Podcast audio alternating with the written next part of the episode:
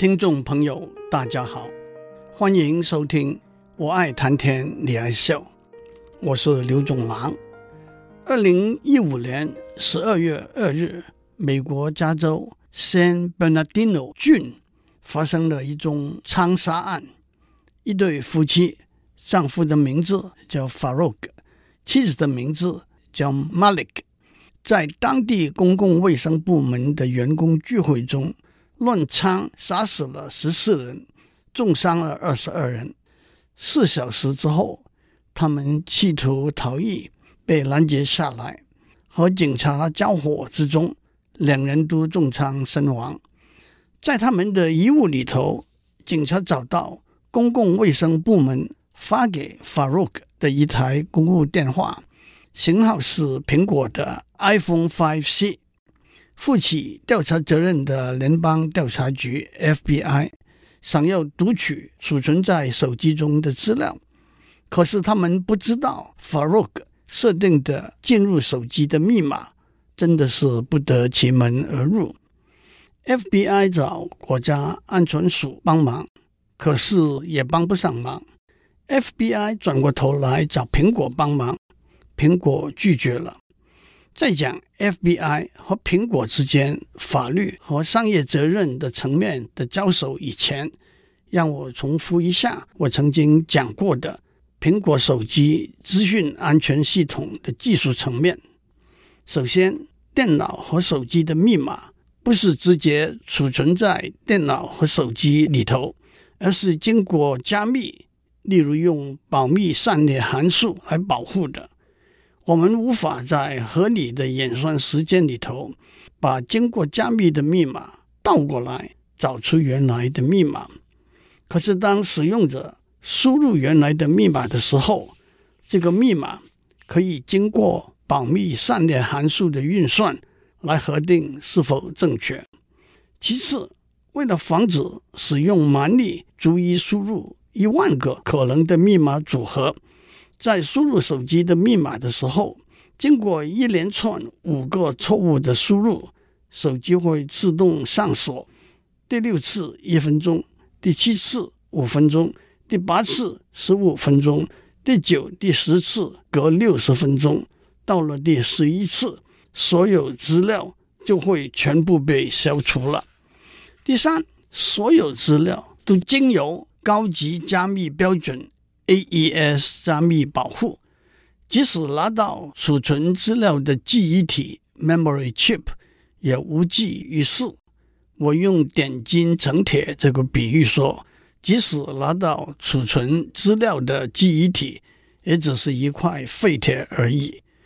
第四，要打开资料档案，需要几把解密的钥匙，其中一把。是系统档案钥匙 （System File Key）。系统档案钥匙是在安装操作系统 iOS 的时候由论述产生器产生的。它是一把固件钥匙 （Firmware Key），它只会在重新安装 iOS 的时候才被改变，而且它被储存在一个特殊的记忆体中的一个区域，叫做。Effaceable storage。其实，当我们说一连串按了十一次错误的密码之后，手机中所有的资料都会被洗清，这句话是一个比喻，而不是技术上的真相。技术上只是把系统档案钥匙消除，那么就无法打开任何档案了。另外一把钥匙叫做 Class Key，而 Class Key。是由 UID 和手机的密码产生的。UID 是一个两百五十六 bit 的硬件钥匙，而且是一台手机独有的。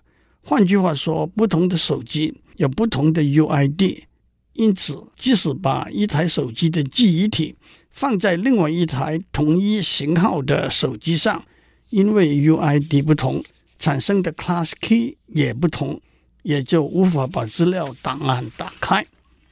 让我继续讲下去。FBI 找苹果帮忙破解枪杀犯 Farouk 的 iPhone 5C 的密码，却遭到苹果电脑拒绝。司法部就向法院申请在二月十六日，法院下令苹果设立商助。首先，法院发出的是一个命令，而不是一张传票。传票有两种，一种是提供人证，那就是命令被传的人到法庭作证；一种是提供物证，一种是命令被传的人呈交法庭实物的证据。这个命令就是要求苹果提供软件，帮忙 FBI 破解手机的密码。这个命令说，苹果必须协助解决下面几个问题：第一，绕过或者废除连续输入错误的密码十次以上，自动消除全部资料的功能；第二，绕过或者废除连续输入错误的密码时自动上锁，并且逐渐增加上锁的时段的功能；第三。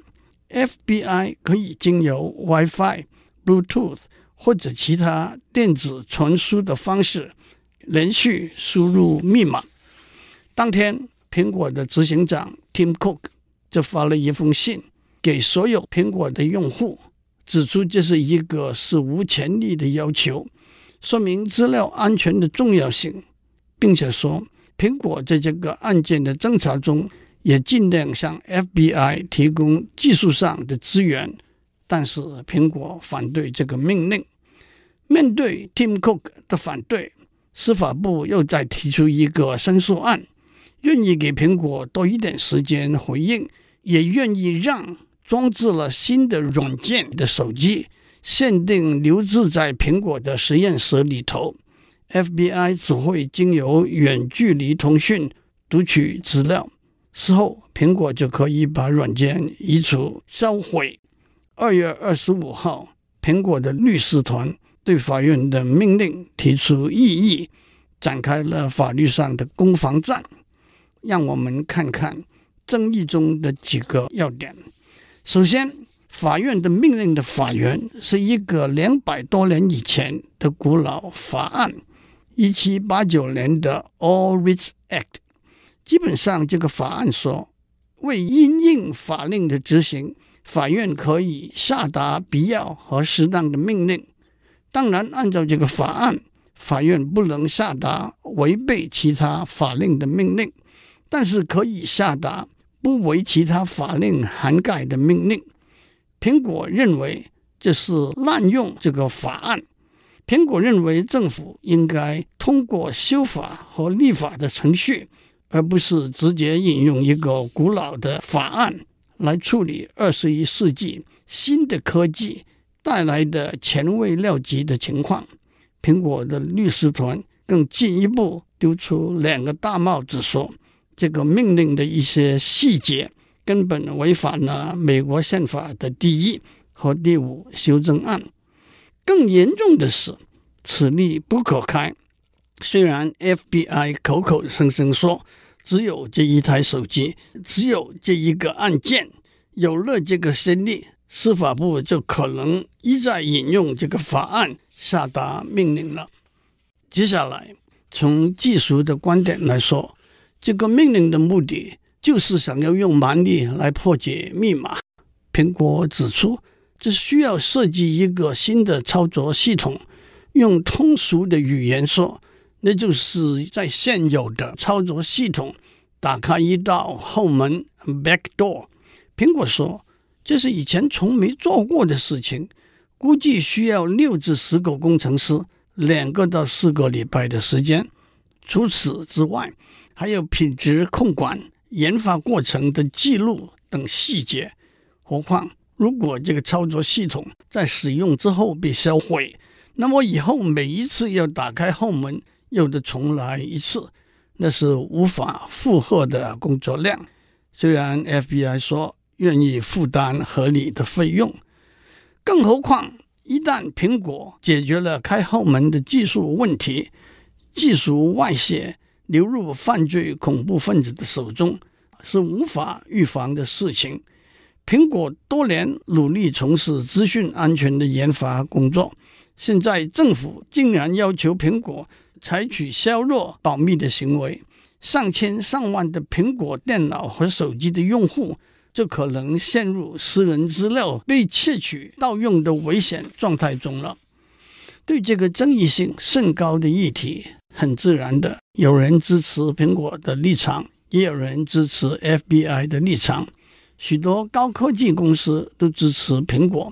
苹果的 Tim Cook 有一个说法：我们不能一刀两断的把问题分割开来说。苹果要保护的是用户个人的隐私，而政府要保护的是国家社会的安全。资料被安全的保管是个人和政府的隐私问题，也是个人和政府的安全问题。但是也有人支持 FBI 的立场，他们认为苹果把商业的考量放在国家社会的安全以上。不过，这个事件倒有了一个平和的落幕，双方在法庭兵戎相见之前。FBI 宣布已经找到一个独立的第三者，把密码破解了，所以也不会再经由法律行动强迫苹果帮忙。至于到底第三者是谁，FBI 花了多少钱，都是保密的事。不过这一个例子倒指出了，在今天的高科技世界里头，法律、商业、技术，甚至道德等等问题。是错综复杂的。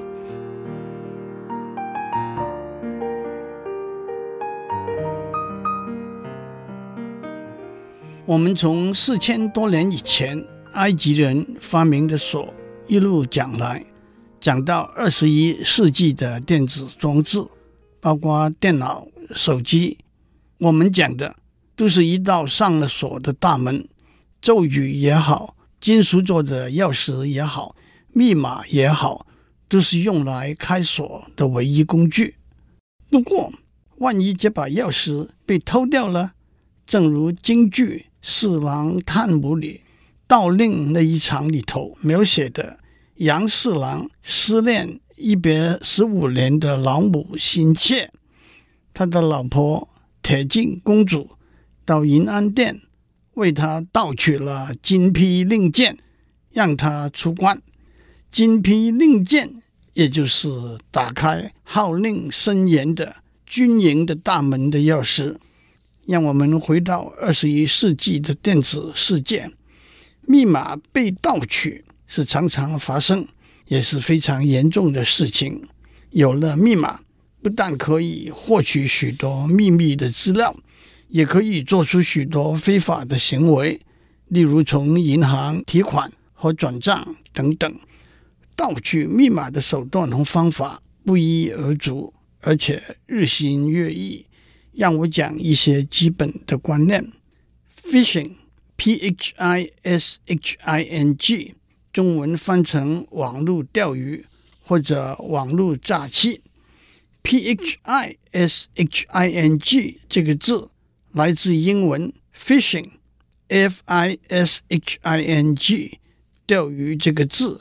的一个文字游戏，意思的确就是像钓鱼一样，用饵诱导一个不知不觉的用户提供隐私的资料。网络钓鱼一个常用的手法是电子邮件欺骗 （email spoofing），虽然表面的形式不同，目的就是让用户收到一封非常正式的从政府。大企业或者自己的好朋友寄来的电邮，要求用户提供私人的资料，例如姓名、出生年月、身份证号码、银行账号、电脑系统的密码等等。通常在电邮的寄件人、收件人栏内放上看起来是合法的电邮地址，上了当的用户就会把这些私人资料。双手奉上了。更有进者，骇客可以把恶意的程式置入用户的电脑系统里头，找到用户的许多朋友的电邮地址，这些人也就都成为电子邮件欺骗的对象了。我相信很多人现在还常常收到从 Nigeria、Saudi Arabia、和深圳等地一位孤儿寡妇的来信，说有一笔遗产愿意平分，唯一要做的只是提供充分的私人资料。网络钓鱼另一个做法是标签绑架 （tab napping）。一个具体的例子是，用户连接到一个合法的网站，譬如说 Gmail，在用户不注意的时候，譬如说他离开了电脑几分钟，网络钓鱼的程式会换上一个看起来和原来合法网站一样的网页，接下来就请用户输入他的私人资料，完成了之后，网络钓鱼的程式还会把用户转回。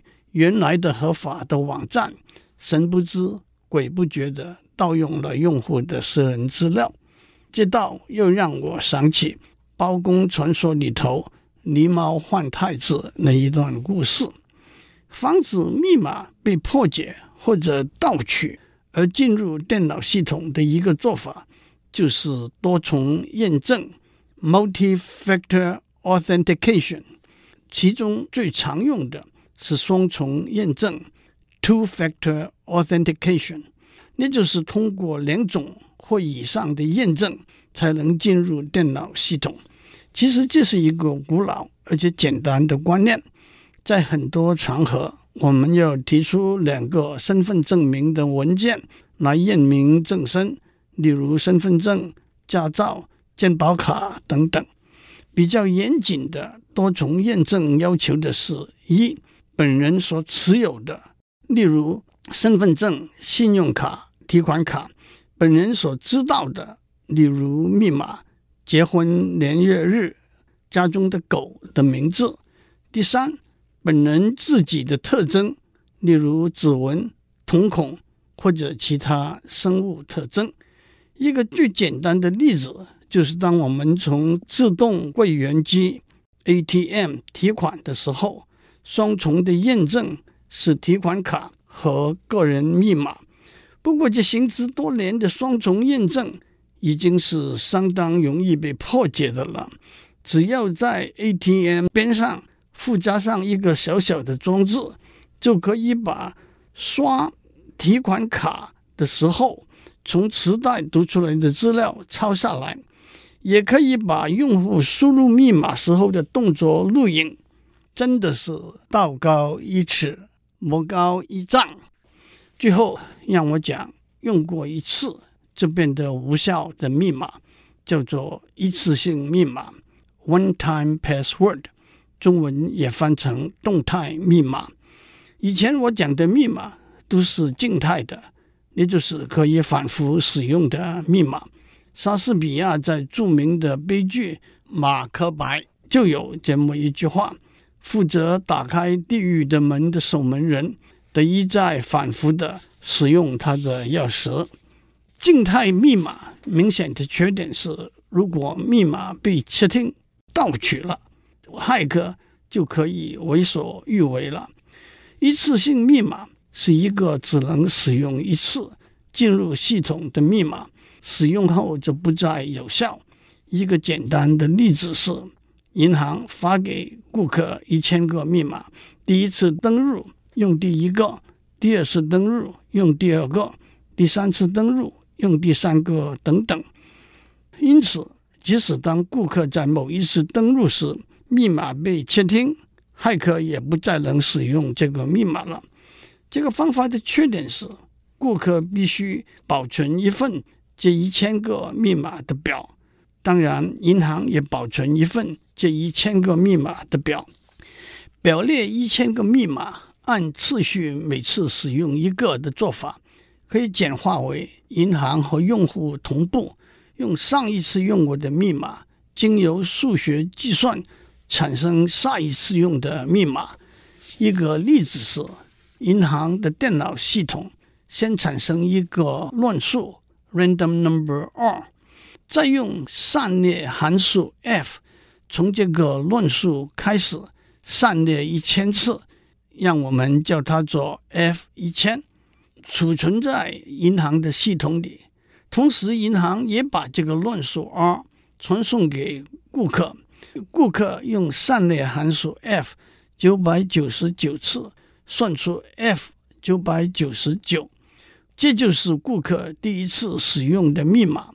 当系统收到 f 九百九十九的时候，系统把 f 九百九十九再上列一次，结果正是 f 一千，所以密码就通过了。同时，系统把 f 九百九十九储存起来。顾客使用的第二个密码是 f 九百九十八。当系统收到 f 九百九十八的时候，系统把 f 九百九十八再上列一次，结果正是 f 九百九十九，所以密码也就通过了。这个方法在观念上清晰易懂，但是缺点是。只能使用固定次数，然后又得重新做起，而且计算量相当大。这个方法可以说是银行和顾客用使用的次数来同步，第一次、第一个、第二个、第三个等等。另外一个产生意识密码的方法叫做时间同步 （time synchronization）。基本的观念是，银行和顾客有一个同步的时钟，双方按照时钟展示的时间，用数学方法算出一个密码。譬如说，每隔六十秒算一个新的密码。换句话说，一个密码过了六十秒就变成无效了。现在的确有许多银行都使用时间同步的一次性密码了。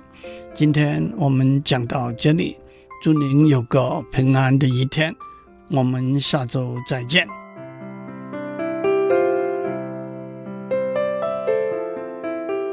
以上内容由台达电子文教基金会赞助播出。